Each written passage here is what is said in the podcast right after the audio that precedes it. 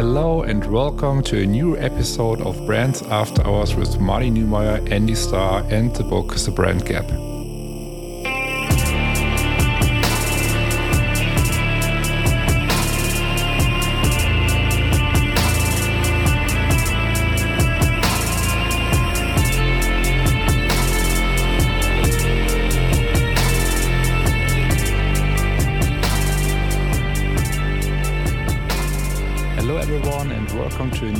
English episode of Brands After Hours. In the past, I have always mentioned Marty Neumeier on this podcast, so I'm even more excited to have him and Andy Starr as guests on my podcast today. So we talk about the books The Brand Gap, which I worked on with Marty, and we talk about brands, branding, startups, and Steve Jobs. So let's get started, and I hope you enjoy. Hello, Marty and Andy. I'm very happy to have you as a guest on my podcast today. And before we start, please introduce yourself so that the listeners who don't know you yet know who you are. Okay, Andy, you want to lead off? I, I while, I, while I, think about it. I was going to say the same. I'm just going to make something up yeah. off the top of my head. No, um, I am Andy Starr. I am managing partner and co-founder of Level C. I'm trying to be a brand strategist or a brand architect. And as soon as I figure out what either one of those titles actually means, I'm going to claim I'm going to claim one or the other. and I am Marty Neumeier. I'm the author of um, eight or ten books, um, depending on how you count um, and co-founder of Level C, uh, of which I'm very proud. Uh, very proud to be Andy's partner, and uh, we've had a great run of luck from the moment we started this uh, organization. And um, you know, I'm doing my best, and so is Andy to to continue it and build it into something uh, even more meaningful. Mm-hmm.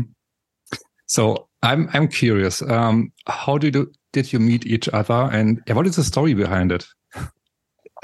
I think Andy has the, be- the better story, so I'll let him tell it. yeah, I think I think it's more of my story. So the the short version of the story is so many other people. Uh, I was a big fan of Marty. Um, like I read the like you, like so many other folks, mm-hmm. um, and I was lucky enough to have someone put a copy of the Brand Gap in my hands when I was a law school student back in i think it was 2009 so we're, we're approaching you know 13 14 15 years and uh, uh, I, I it changed the way I thought about business, the way I thought about products, the way I thought about customers, and, and kind of gave me that first understanding of what brand really meant. And uh, like so many other people, I, I became a fanboy. I uh, realized I wanted to get into this kind of work. And I stalked Marty online. It took me a few days to find him at his old agency, um, uh, Neutron. Figured out his email. I sent him, him an email out of out of the blue, and I said, "Read your book, big fan. Would love to to learn from you. Be my mentor from a distance." And he wrote back very very politely but very directly, and he said, you know, buzz off.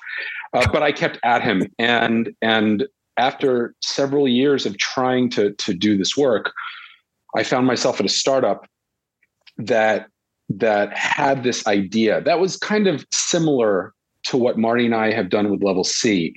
Um, and I had a reason to reach out to Marty again and say, This is the idea. This is what we want to do. You would be the perfect person to kind of prototype this with. Mm-hmm. And I was lucky enough that he responded. He was interesting. He was interested in it. We talked about. We were going to give it a go. The startup collapsed, um, and but he, Marty, and I kept talking. And one day, Marty said to me, "Look, if they couldn't do it, why don't we try to do it?" And uh, there was no way I could mm-hmm. say no. No mm-hmm. way on earth. So here we are. Okay. This is Level C, the startup, or what is it exactly? No, Level C was not the startup. It was a different startup, but it had an idea that inspired yeah. us. Um, okay, it was okay. something that Marty and I both wanted to try to make happen. And we couldn't do it with that startup. And, but we kept talking about it. And that's when Marty asked if I would be interested in just trying to do it, just the two of us. Mm-hmm. And it was scary. Uh, it made way more sense for Marty at the time than it did for me. But it was one of those moments where you just knew, I just knew, if I didn't do it, if I didn't try to do it with him, I would regret it for the, my life. Um, yeah, as I recall, I didn't sugarcoat it either. Right. I, th- I, think I said, you know, this is basically certain death if you take this on. uh, no money, probably for uh, uh, at least a while, if ever. Um, it, but it could turn out to be something we just we don't know because it's a startup, and all you can do is take the first steps and see what happens. And uh, we were so surprised by what happened on our very first masterclass in London. Um, it was people were so excited to be there, mm-hmm. and um, got so much out of it and much more than I'd gotten out of, or my my students had gotten out of previous workshops that I've given in previous classes. This somehow um, the combination of me and Andy and um, our new the, the way we were going about it um, really caught people, and they started to turn into a community immediately. And mm-hmm. this was not, not something we had planned. That had never happened before to me, where students started um, connecting with each other and wanting to do things together, and and and just keep going and going and going. That just kind of uh, happened out of the blue. What do you mm-hmm. think, Andy? What was your oh, uh, your uh, take on it? My my take was what I remember wasn't so much you, Marty's warning that that this was almost certainly uh, uh, a suicide mission, and uh, uh, the odds were probably against us, even though neither one of us really knew why or how. And uh, that, yeah, we wouldn't make money for a while. That wasn't the scary part to me. The scary part was actually the not knowing exactly how to do it. Right. And and we both had ideas. Um, those ideas were very similar. They overlapped, and I think that was a, a big uh, that was an important key to that early success for us, right? So that we, when we went to that first uh, masterclass in London, that first session, we had no idea what it was going to be. We made no mm-hmm. money from it, mm-hmm. but but we knew really like in the the first few hours that this was it was different. It was something, and we rolled with it. It was the same thing really a year later when the pandemic started and we had to cancel planned master classes in different cities and we didn't know what was going to happen and then everyone started doing everything online and we were getting lots of pressure to do that we didn't and we we delayed it because we didn't know how to do it we didn't know how to translate level c at that time into an online experience. And mm-hmm. that was, I, I would argue, that was even scarier because we we were seeing success, we were generating momentum, and all of a sudden it was like we don't think we're going to survive as a business, but we knew within the first couple of hours of the first online session that we did no, this is going to work. We're going to be okay. There, this will be valuable for people. So the the the learning for me, the most the most valuable part of this experience with Marty has been learning how to embrace the uncertainty. Mm. Especially when especially when you don't when you just don't know, right? And there, there are a lot of professional education programs, master classes, workshops, webinars, content decks. In, in different topics and different categories that are out there. And so many of them are framed as how to do this, how to do that. Here's the formula, here's the recipe. Nothing, nothing like that would have helped us. Mm-hmm. We had to embrace the uncertainty of it and and work through it, knowing that it would take time, knowing that it would be painful in certain ways, um, knowing that we would hit walls, knowing, not knowing where we would land, how Marty and I would get along as partners, as collaborators, as the right brain, the left brain, the creative, the strategist, right? We had no idea. Mm-hmm. But but one thing, one thing I think is that we had a secret weapon. Uh, we have um, a set of brand principles uh, that yes. we were teaching that we applied to our own business. And yep. that's the first thing we did is apply these generalized principles to who, you know, who, who we are, what we're doing, uh, why it matters, mm-hmm. um, using everything we teach. And none of that was violated by the, the, um, you know, the sort of the accident of COVID. Um, it, it just meant that one of the features, one of our features had to go. And that feature was that we were only going to do live classes, nothing online. So, um, but that wasn't a core uh, feature of the brand. So um, we just had to like, toss that out and just say, hey, look, you know, this is life. Um, now, how do we do this? And uh, Andy was great figuring it out. And we had help from uh, my colleagues at Liquid Agency who had been doing uh, some Zoom uh, uh, workshops and figured out a lot of it and shared that with us. But a lot of it was just Andy just, you know, plugging away, figuring it out. And it turned out that um, going online was probably a leap for us. I mean, it was a leap in um, our success rate, really. Uh, mm-hmm. I don't think we could have done as much so quickly without uh, going virtual. Mm-hmm.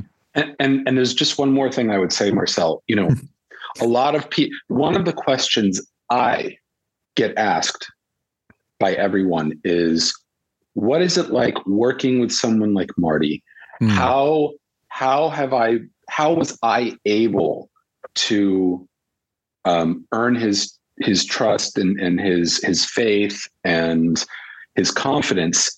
And I, I would say personally, for me, just for Andy, it's that that was probably the most challenging part from the very beginning because mm. um, you know I I'm I'm still you know the sorcerer's apprentice, right? And the apprentice always wants the the the validation, right, and the the recognition by the by the sorcerer, mm-hmm. and um, I was anxious about that. That was really hard for me to to look at and then to try to earn over time.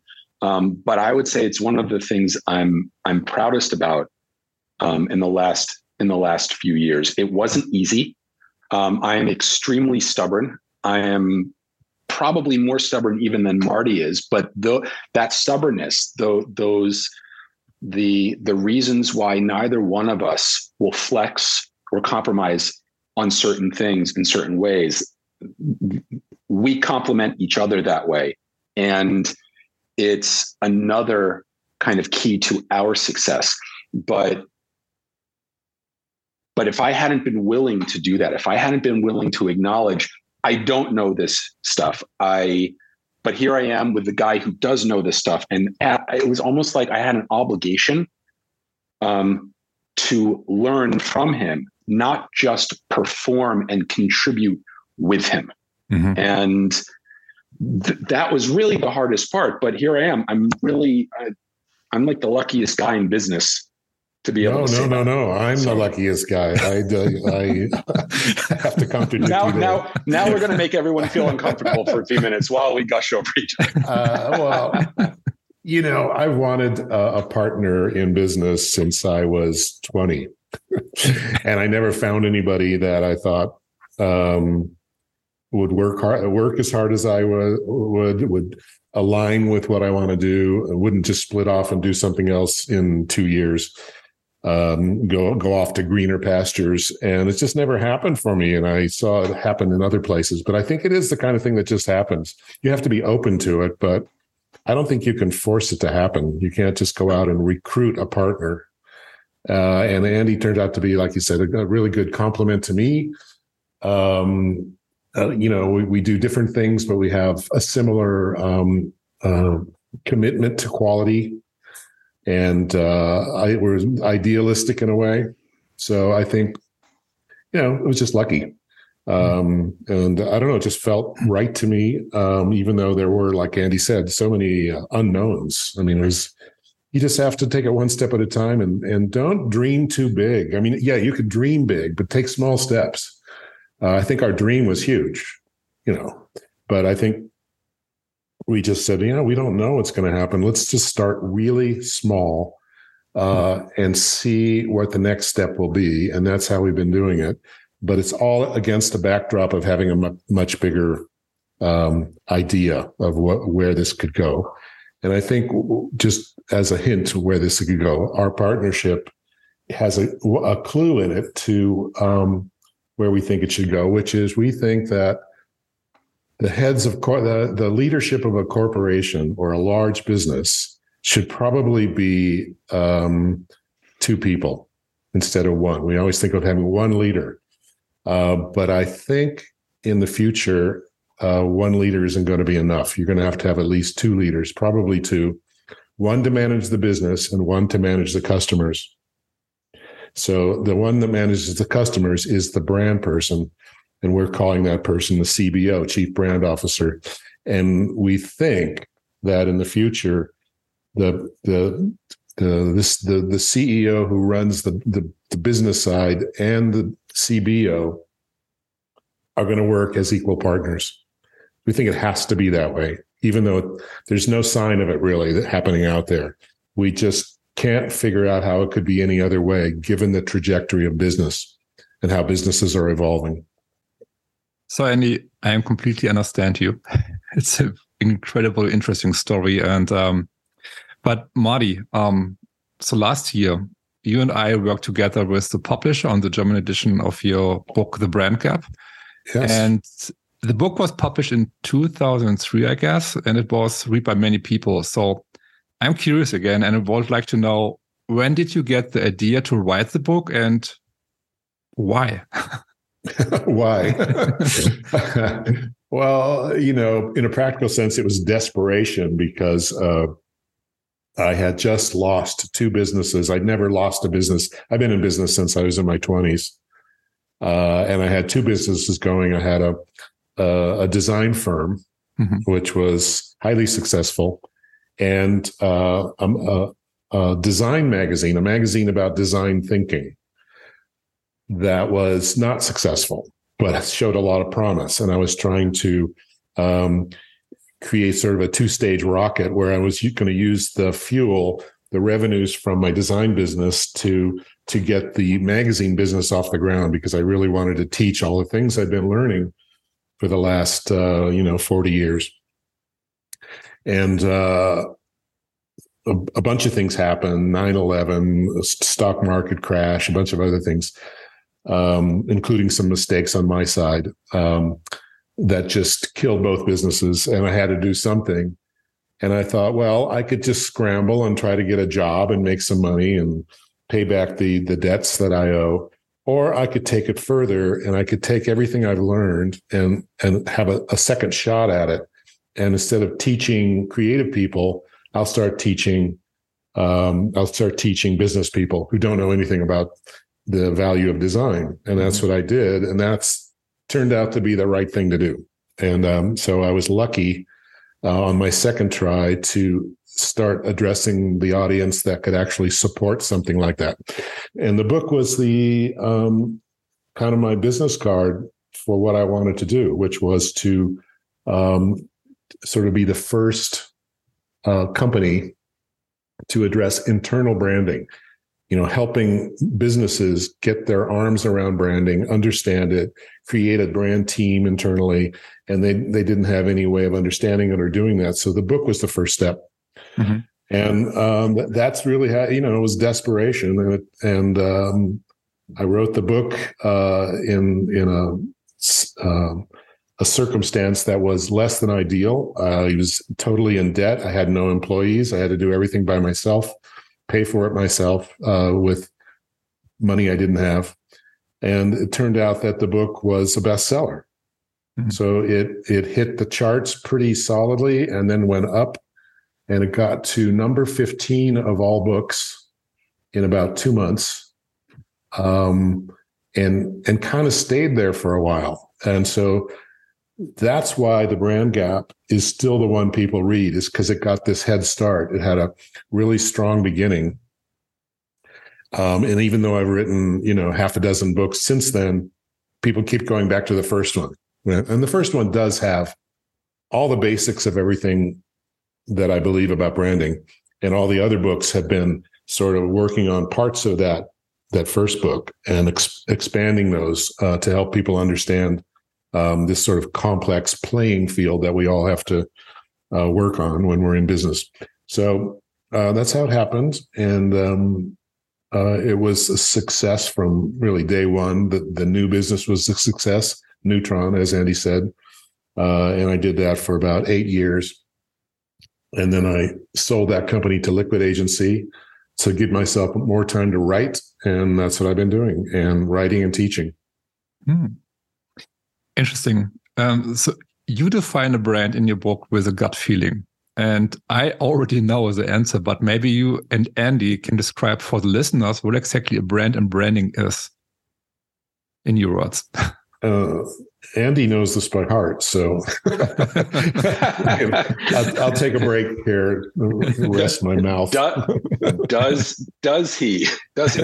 Um, no, you know it's it's it's such an important question because, and it's one of the questions we are asked the most. What's the difference between brand and branding? What's the difference between branding and marketing, mm. and so on and so on. So, Marty defined a brand as that gut feeling, the perception that a customer has of a company's product or service. And we get, and and he's been asked even more than I've been, why? How, how what what's how did Marty how did how did he get there? How did he land on that that definition? It's because we're we're human beings, because human beings are rational. Human beings make decisions constantly every day about different things. They make it with rationale, but they also make their decisions with their gut. Sometimes they make a gut decision irrationally. Mm-hmm. Okay.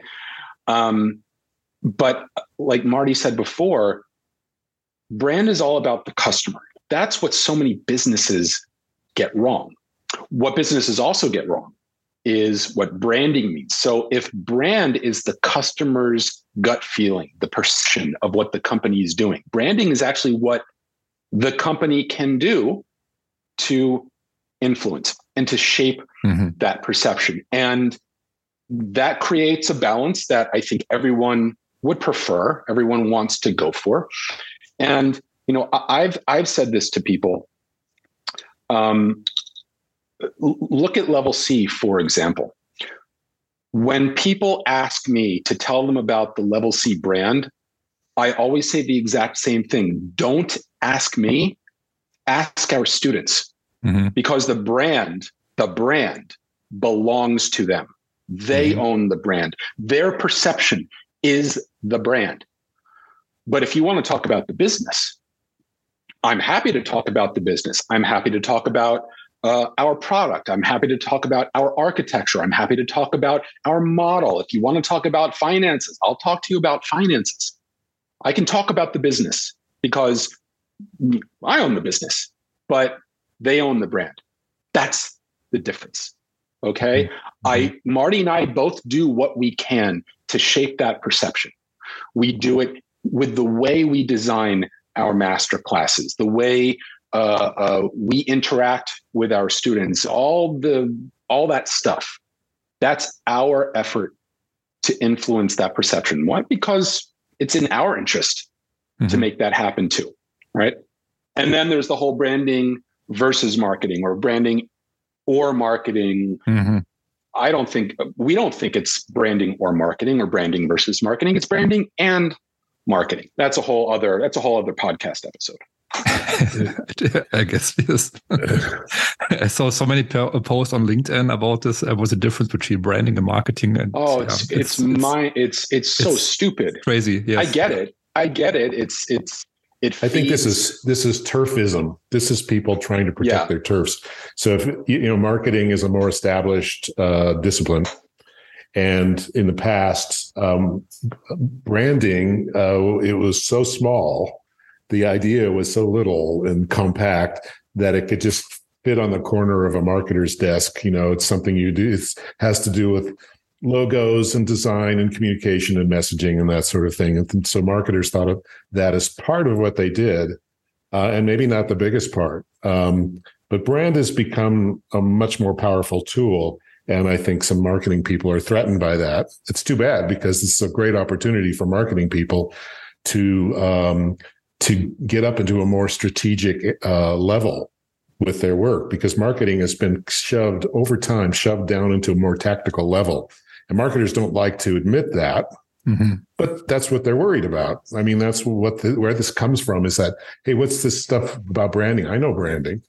And I also see the same thing in the design world. Design people are saying, I don't need to know anything about branding. I've been doing branding my whole life. Mm-hmm. Well, yeah, but there's like a whole set of principles that will really help you do this uh, with a, a, lot more um, sort of focus and be able to explain it better and be able to connect it with um, with the goals of business.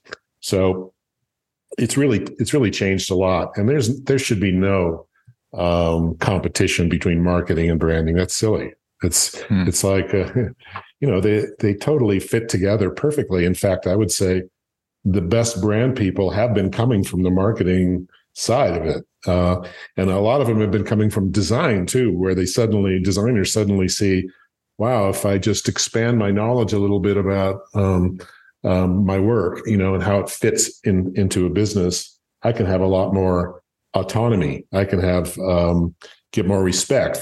I can have a seat at the table. All this stuff is happening, and so this is really what's been going on in business for mm-hmm. a long time now is is uh, realizing that every part of business matters and everything has to be coordinated together. Um, and w- one way to think about that is from the customer's standpoint. If if you want to be in business, then you want customers. And if you don't think about customers first, I don't know what you're doing. I haven't. How do you create a business without putting customers first? It's it's, it's it'd be an accident really if you created a, a yep. successful business without first considering what customers want and need, and especially ask the question, what do I want my customers to become? Yeah. It's very important to have that top of mind, not like, how can we make money out of our products? Um, that has to be secondary because if you don't have customers, you're not going to make any money. You have to start with customer needs, actual customer needs. Um, so that's that's the role of branding, and that's why we think uh, it's only going to grow in importance inside business. Um, and you know, the other thing that we've been sort of thinking that helps us know what we're doing at Level C, we have to have a an image, a vision of what um, where we fit in the world, Level C.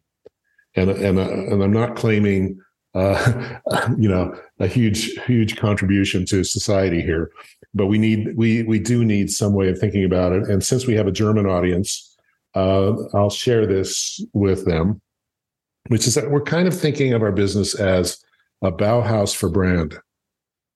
And that's something a lot of designers have familiar, familiarity with, and historians too.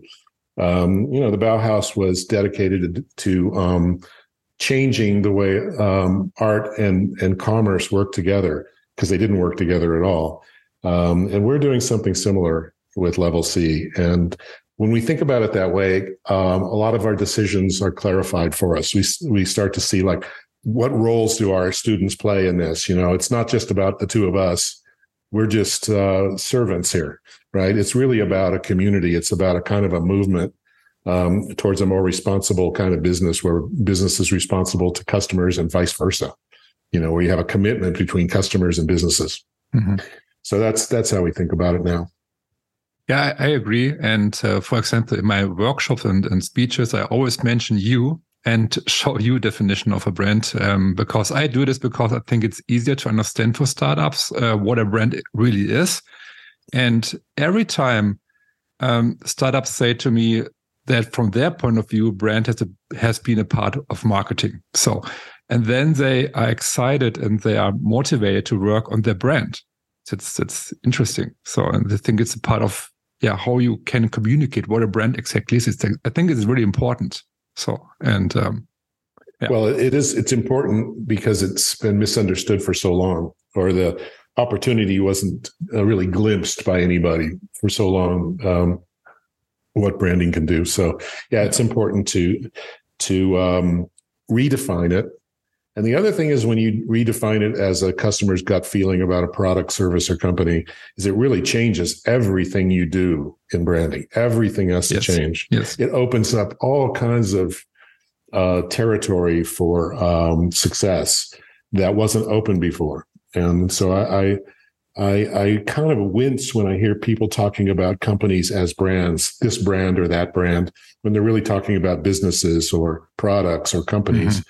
Um, I, I, I, just think I know it's just a de- it's a detail. I'm being finicky, but if you don't understand that a brand isn't something you control all by yourself, uh, then you're not getting it right? Mm-hmm. You really have to understand that a brand is owned by customers, is created by customers, and you are simply the steward of it. You can affect some change in it, but you really run a company or a business. Um, mm-hmm. Um, you don't you don't control the brand, but you can influence it if you know how to do it. Mm-hmm. So, okay, for one, you explain what a brand is in your book, but what else is it about? So there are five disciplines, right? And can you describe them in more detail? Um, I'll take a break and let Andy um, see if he can remember the five. I sometimes have trouble myself. five is a lot to remember at my age, but uh, like uh, I'll, I'll, we'll we'll get it we'll get through it together. Like, like Marty like Marty said before, like Marty said before, it really depends on how you count. But if I if I do this right, so the five i think what you're talking about are the five core disciplines that we teach in our first our kind of ground level masterclass it's what we call masterclass level one so the five core disciplines are first differentiation and i'll i'll unpack these for for your audience so differentiation is the first one. That's a buzzword. A lot of people use it as a buzzword, but it's not a buzzword. It is for us, it's like a it's like a tenet of the Bible. Mm-hmm. Okay. Mm-hmm. So differentiation is the first discipline. Collaboration is the second discipline. That's probably the one everyone rolls their eyes at the most. Collaboration. I know how to work with people. I know how to manage people. I know how to brainstorm and jam and you know, all that stuff. But it is a core discipline, and we explain why it's a core discipline. We on we explain how so many people get it wrong, but then we actually walk through and challenge folks to understand techniques and frameworks that they can use to be better collaborators. Mm-hmm. The third the third discipline is innovation. This is probably the chunkiest one to unpack because we talk about things like design thinking and we explain what design thinking really is and and and how that real that the actual definition of design thinking stands apart from so many of the other m- misunderstanding bastardized definitions that are out there we talk about the role of design in business, in the branding process. Design not for the sake of making art and pretty pictures, but using design as a way to solve problems. Okay. Mm-hmm. The fourth, the fourth discipline is validation. And that's where we start to talk about the, the critical importance of prototyping, right? So taking ideas, taking strategies, um, taking solutions, but making them real. Because an idea or a strategy without activation is just hallucination. Our man Thomas Edison said that. Okay, so we talk about not just prototyping, but then also testing, validating ideas, how to make ideas stronger, how to prove them, how to sell them. Okay, and then how to use the the feedback from that process to make things better to make an idea better, to make a product, a solution, a process, a service better. Mm-hmm. And then the final discipline is cultivation. And that's where we talk about that important role, the, the thing that, that's getting a lot of attention recently, the role of culture, how to build a culture, how to think about what culture is, how it's built, how it's managed, right? How it's leveraged and merchandised. And, and that's where we talk about things like mission, vision, purpose, mm-hmm. values. Okay. So those are the five core disciplines that we that we set up. And we start with them in level one because if you can't have that foundation, right? If you can't really command the principles, and each of those disciplines has multiple principles and then frameworks, and then techniques and methods and processes. Then, the, if you can't master those, then talking just about strategy, right? Or architecture, or archetypes, or you know specific aspects of design it's just talk it's just noise Mm-hmm. Okay, so that's those are the five core disciplines. That's how we approach this. Mm-hmm. Yeah, again, so I'm very happy um, that the book is now available in the German language, and I hope that together we can publish more of your books, Marty, in the German language in the future. And um, Andy, what about you? Are you planning your own book? so uh, Why not? To be honest, to be to be honest, um, I wrestled with this. Uh, part of me would love to do that. Mm-hmm. Um, Marty has been a wonderful advocate for me. Um, he's been um, uh, an unapologetic kind of coach, trying to push me to do that. But at the same time, the reason I haven't done that yet is because I don't know that a book is the best medium for me, for us, and even for uh, uh, the landscape. Okay. Um, and, and I have different ideas about what a better, more valuable right medium would be. Um, but but what's interesting is, you know, Marty mentioned this earlier. One of the ways we're we think about this institution, right? And, and that's that is how we think about level C. We think of it institutionally. Mm, Marty uh, referenced the Bauhaus. I, I, love it. I love that idea, and it's. Um, I am extremely committed to creating that kind of architecture for what we're doing. I don't want it to be about Andy Starr putting Andy Starr's content or thought leadership out. I want it to be about level C putting thought leadership out in the market. I want level C to be the the pioneer. Okay. Mm-hmm. I don't want it to be about me.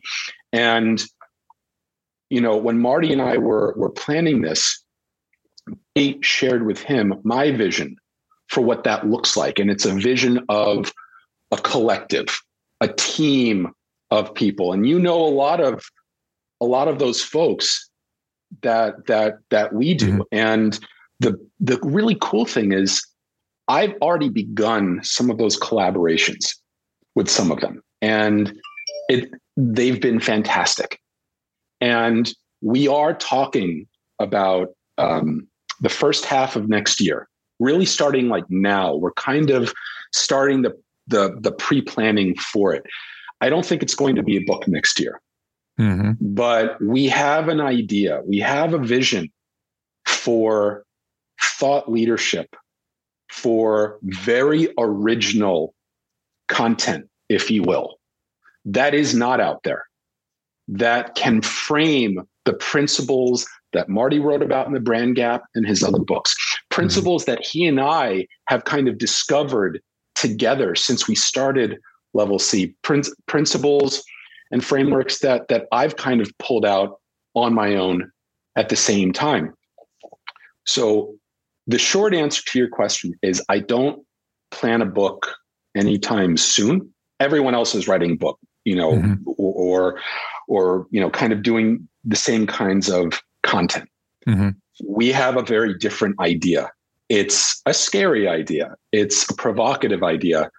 Um, but I told Marty recently, I'm prepared to go all in on it. And so are some of these other senior level C folks that have kind of risen to the top of what we're doing, to the top of this growing audience. Mm-hmm. So um, be get get yourselves ready because because something cool is coming. Uh, it's going to take a little time. I'm so excited, but it's it's so so am I. So is Marty. So um, yeah, yeah. You know, Andy brings up an interesting point. Um, it's so easy to publish a book today.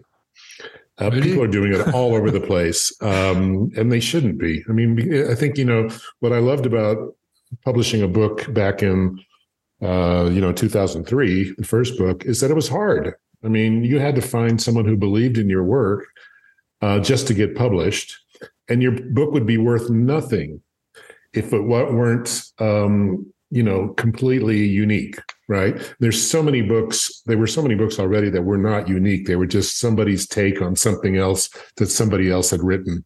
Uh, there were very few original books even then and now that uh, the percentage of original books has gone way down.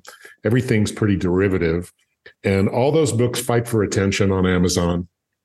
I mean the number of books published is i don't know tripled since i started um, you know, doing this. Um, and so it's very difficult to get anybody to pay attention to your book. Uh, but I would say if you, you, books are still great if you can write a good book, but you better write a good book. You have to know what you're doing. And it took me, oh, I don't know, probably 40 years of working up to writing my first book, of learning how to write and learning how what's important and reading all the books that are out there and making sure that I had something new to contribute. Otherwise, mm-hmm. it's it's just uh, I don't know. I don't know why people do it. They they don't spend enough time, but they spend so much time that they're wasting a lot of the time they could be doing something else. So it's kind of like um, unless you are really committed to writing something unique and and building your business around it, don't do it. You know, I mean, and so I think what Andy and I are looking at is uh, what's not what's easy to do, but what's hard to do. Mm-hmm. Let's find out what's really hard that very few people could pull off. And let's try that. even if we fail, we'll be taking a step towards doing something fresh and new. So, um, I still think books are are are amazing tools. I don't think books are ever going to go away. I think smart people read books um, and and get a lot from them. Successful people read books.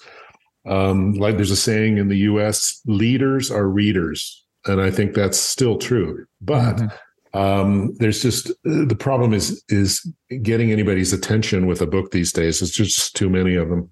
So and, and, um, and here's and, and here's the other thing about books that I would say is one of the reasons I would argue Marty's books are so popular are and, and especially are so valuable is because Marty didn't write the books for him.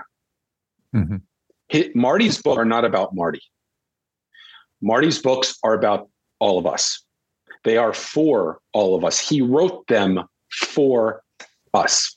And one of the things when Marty says it's so easy to, to write and to publish a book these days, so many of those books, they may be well intended. The people who write them have good intentions behind them. But I would argue most of them are very clearly written, not for us, but for the author themselves. And that's okay, I guess, to a point. I can't do that for myself. I certainly can't do it for our business. Okay. And I, have made it very clear to Marty anything that comes out of level C should be about the customer. And the great thing about you know about our students and the great thing about Marty is I didn't have to sell him on that. He he was already there. So anything that we put out, anything that I put out, only goes out if if we have that confidence that we're put out for you, not for ourselves. Mm-hmm. Okay. Um, so whether it's a book, whether it's a post on some social media channel, whether it's a, a, a different uh, medium of content, that's the only reason it's going to go out at this point. And one of the other questions we get all the time is, Andy, Marty, you know, uh, you can't build a brand these days without posting content as often as you can. There are other influencers out there who literally say if you don't post content, if you don't if you don't make noise, if no one hears you, you don't exist. Mm-hmm. With all due respect, um, I'm going to use a word. Uh, I will call bullshit on that every day of the week. Um, when we put something out, we only do it if it's valuable to you guys. If it's not valuable, it's just noise and it really doesn't contribute anything. So yeah, the volume of communication that you put out, I mean, that, that's the thing about social media. It allows everybody to publish and everybody to talk. The question is who's listening? Um, usually nobody. So um, you know, it's, it's, it shouldn't be about uh, quantity because uh, you know you have to ask yourself at what point does quantity turn into quality, and it never does. You can uh, put out as much as you want; it's never going to add up to quality. It's only going to be quantity. And I, I keep thinking about something David Ogilvy said, famous advertising guy from the 60s, uh, said he only gives two speeches a year no more. And he makes sure that those speeches are groundbreaking, earth shaking speeches, and that's it. And I thought, and he, here he's created Ogilvy, you know, Ogilvy Mather, and so forth, created uh, one of the huge advertising um, companies in the world by um, focusing on quality and not quantity. And so, so I think we all need to remember that just because things are easy to publish and it's easy to broadcast doesn't mean that it's going to do that much good for you. Um, and especially if, if, you're a follower and not a leader, if you're the first one to do it, uh, it could be interesting. You know, people just think, "Wow, that that guy is really putting, or that woman is really putting out a lot of stuff." But after you, you know, after you see floods of it coming through all the time, like all these carousels that you see on uh, LinkedIn and Twitter and other places, you just like, what everyone has to do the same thing I, you know it's it's just not interesting yeah i agree i agree with you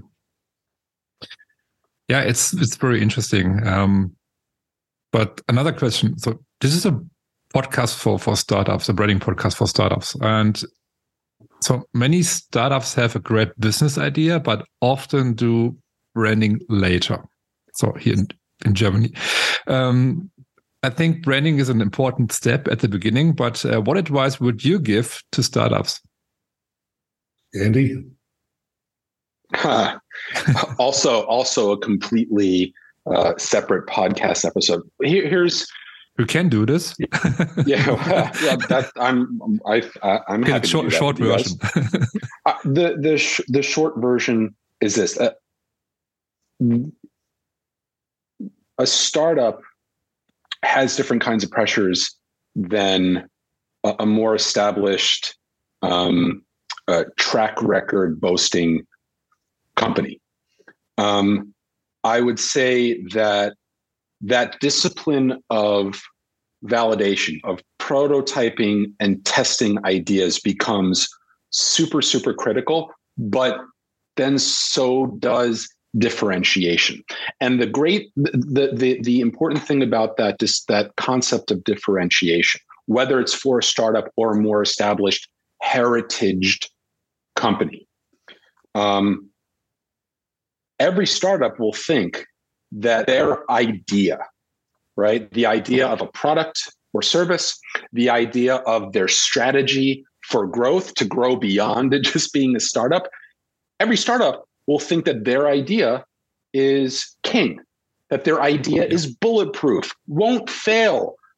You know, it, they will think that the idea behind the startup um, should easily earn an X million dollar valuation after six months, nine months, 15 months, whatever.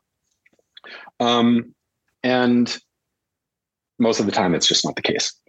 So I would say to a startup, be honest, is your idea different? Is it not doesn't necessarily have to be disruptive, but we talk about disruptive thinking, disruption as really the ultimate form of differentiation, being different. Can you claim to be the only blank in your market that does blank? Right? If you challenge a startup, most of the time they can't get themselves there. Okay. And then they say, well, eh, we've already started up, so there's no going back. Um, I think there are these very fundamental realities that startups need to be willing and able to accept. So we can talk about branding, you can talk about strategy, you can talk about design, and they all really do matter. But for startups, especially, I think reality is more often than not overlooked. Okay. But the great thing about brand is that brand can is arguably the best reality check that a startup can bring into their business, right? Because the reality isn't about the startup. It's not about the startup or the idea or the product. It's like Marty said, it's about the customers. So you can think your idea is the best, most valuable idea, life changing, world changing that's ever come along. But if you don't have customers, or if your customers, if your target customers don't think that, that's reality. Mm-hmm. Okay. So my, yeah, my, say, to, yeah, my advice to startups is bring bring brand into it, but know understand how to do it. Okay. Yeah, bring it right. It has, it has to be a day one discipline. Um, you know, s- stop thinking about designing products and start thinking about designing customers. The customer is the product. The customers will tell you arguably what it should be. Right. And I know I know a lot of startups when when you have that conversation with them, startups will say, well, Henry Ford said uh, if we asked people what they want, they would have said yeah, yeah. faster horses. That's not the same thing. Yeah. Okay, it's not the same thing. So, so Marty's absolutely right, and and I'm glad he said that. There's this idea of designing customers, not just customer personas. It's not just right. about profiling your customers. It's really about designing a space for your customers to come into.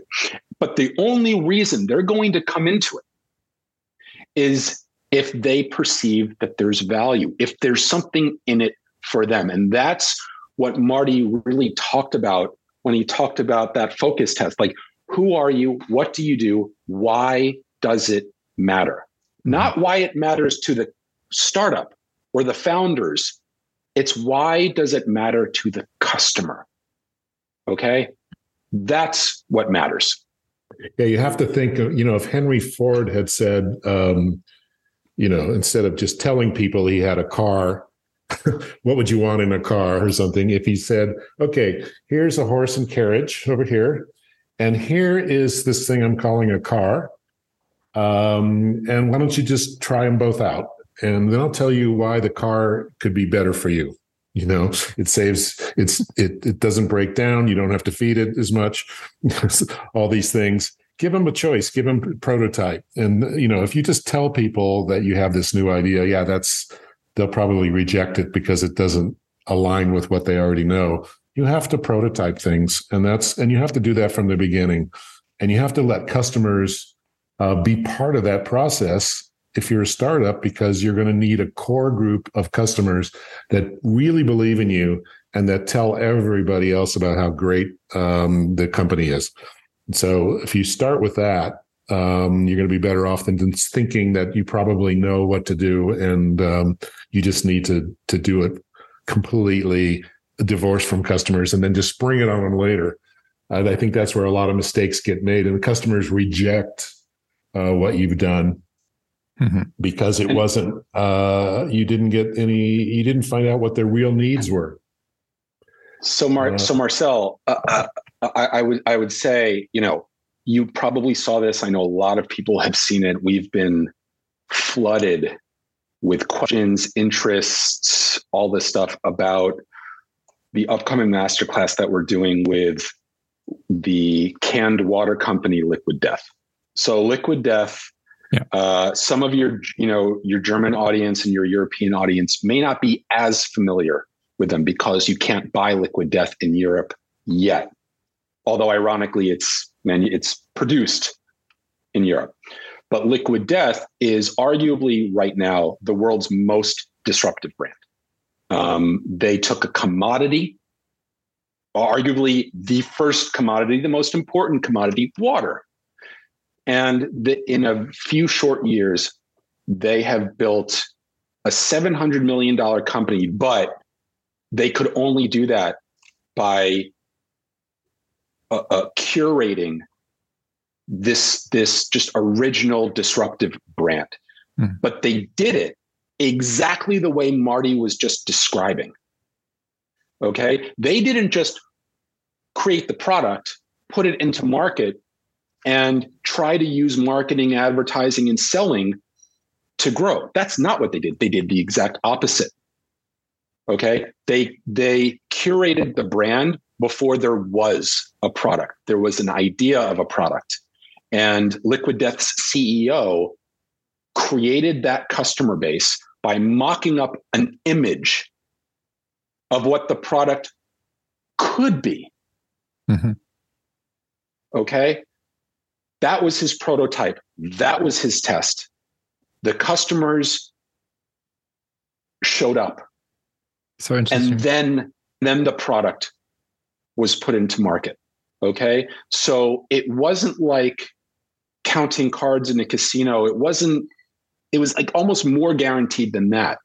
He created the demand. He he created that really he helped create that brand from the very beginning. Okay. And that's the thing is everyone everyone's talking about a brand like Liquid Death right now and trying to figure out what's the secret sauce? What's mm-hmm. the secret recipe? What was the formula? Yeah.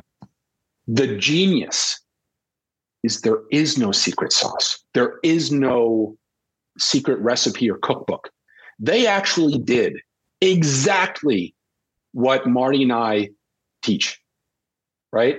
They followed the exact same principles. Okay. So if you don't want to take it from us, fine. Take it from that case study. It's it's mm-hmm. that's exactly what happened it is also what I was, uh, I, what I try to to to teach so my my clients and startups, and I think it's a yeah, it's a correct way. And um, but before we come to the end, um, one last question. In the German edition um, of the book, The Brand Gap, there's a photo where you can see the copy of the book that belonged to Steve Jobs. So on the cover, you can see Steve Jobs hands off. I love this photo.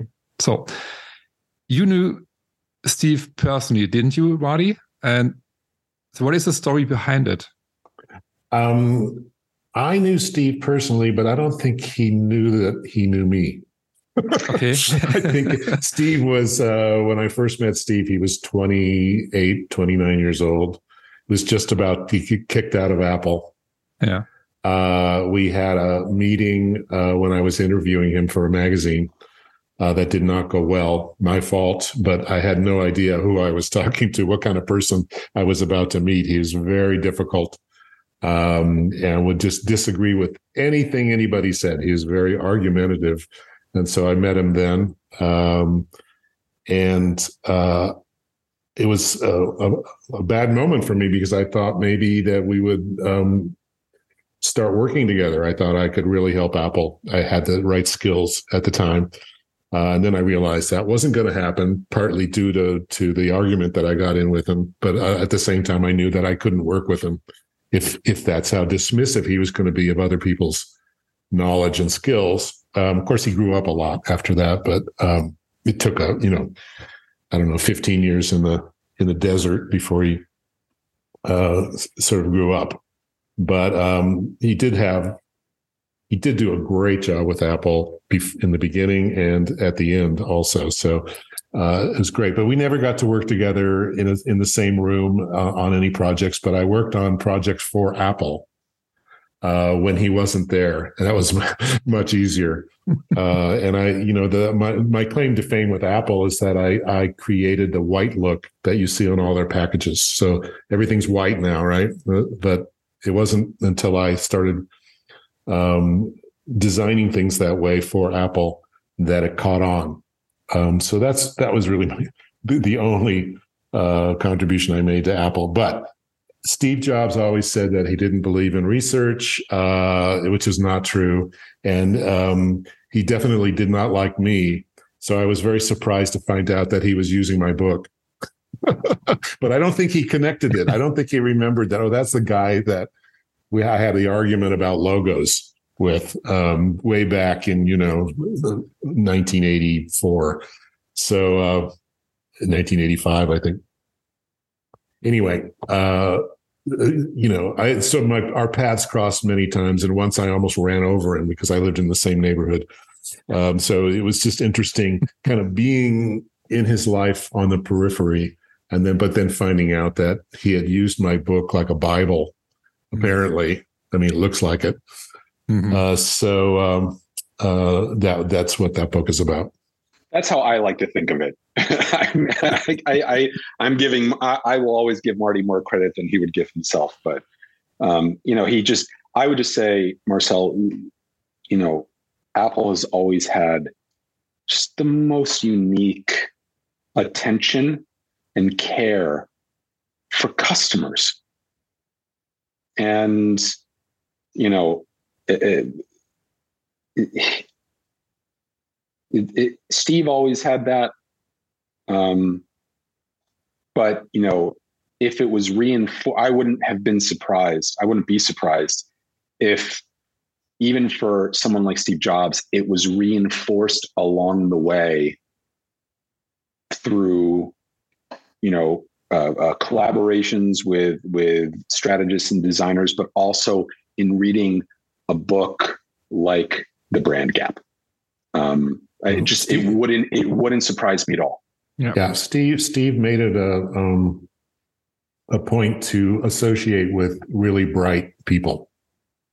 You know, um, he worked with um, possibly the best designer of the previous generation, Paul Rand, picked. I don't know how he knew that that was the right guy, but he knew enough to figure that out. He worked with um, Chiat Day, the advertising agency that did the first Apple stuff, and then brought them back in later when he came back. Uh, and they are geniuses, uh, a whole company of geniuses. So um, he, you know, and and John, uh, uh, Jony Ives, Johnny Ives uh, was you know, is a brilliant uh, product designer, and he was able to recognize that. Probably took him a, a while. Steve wasn't um, really fast with design. He didn't really like recognize great design right in the beginning when he saw it, but he would come around to it. He had to process it and think it through, but he usually always ended up on the right thing. And um, I think Apple really probably misses him a lot. Um, his judgment about product design, because I see I see it slipping a little bit uh, I see them doing things that I don't think he would have done. I think he's just much more careful about what Apple put out. But you know, Apple's still going strong. The legacy, his legacy is is very strong within Apple. What can I say? Um, thank you, thank you, thank you. It was an honor to talk to you, and, and I hope we can do it again someday with another topic, um, like the difference between branding and marketing or something like that. no, no. I'm gonna have I'll have different liquid in my cup for that. Now I, I, guess we have so many other topics, but uh, we should do this. And it was an honor. It had a lot of fun. It was very interesting for me. And um, yeah, again, thank you very much. Thank you. Thank you, Marcel. That was the episode with Marty and Andy, and I hope that you are once again aware of how important branding is today. Please subscribe to this podcast because more English episodes about startups and branding will follow.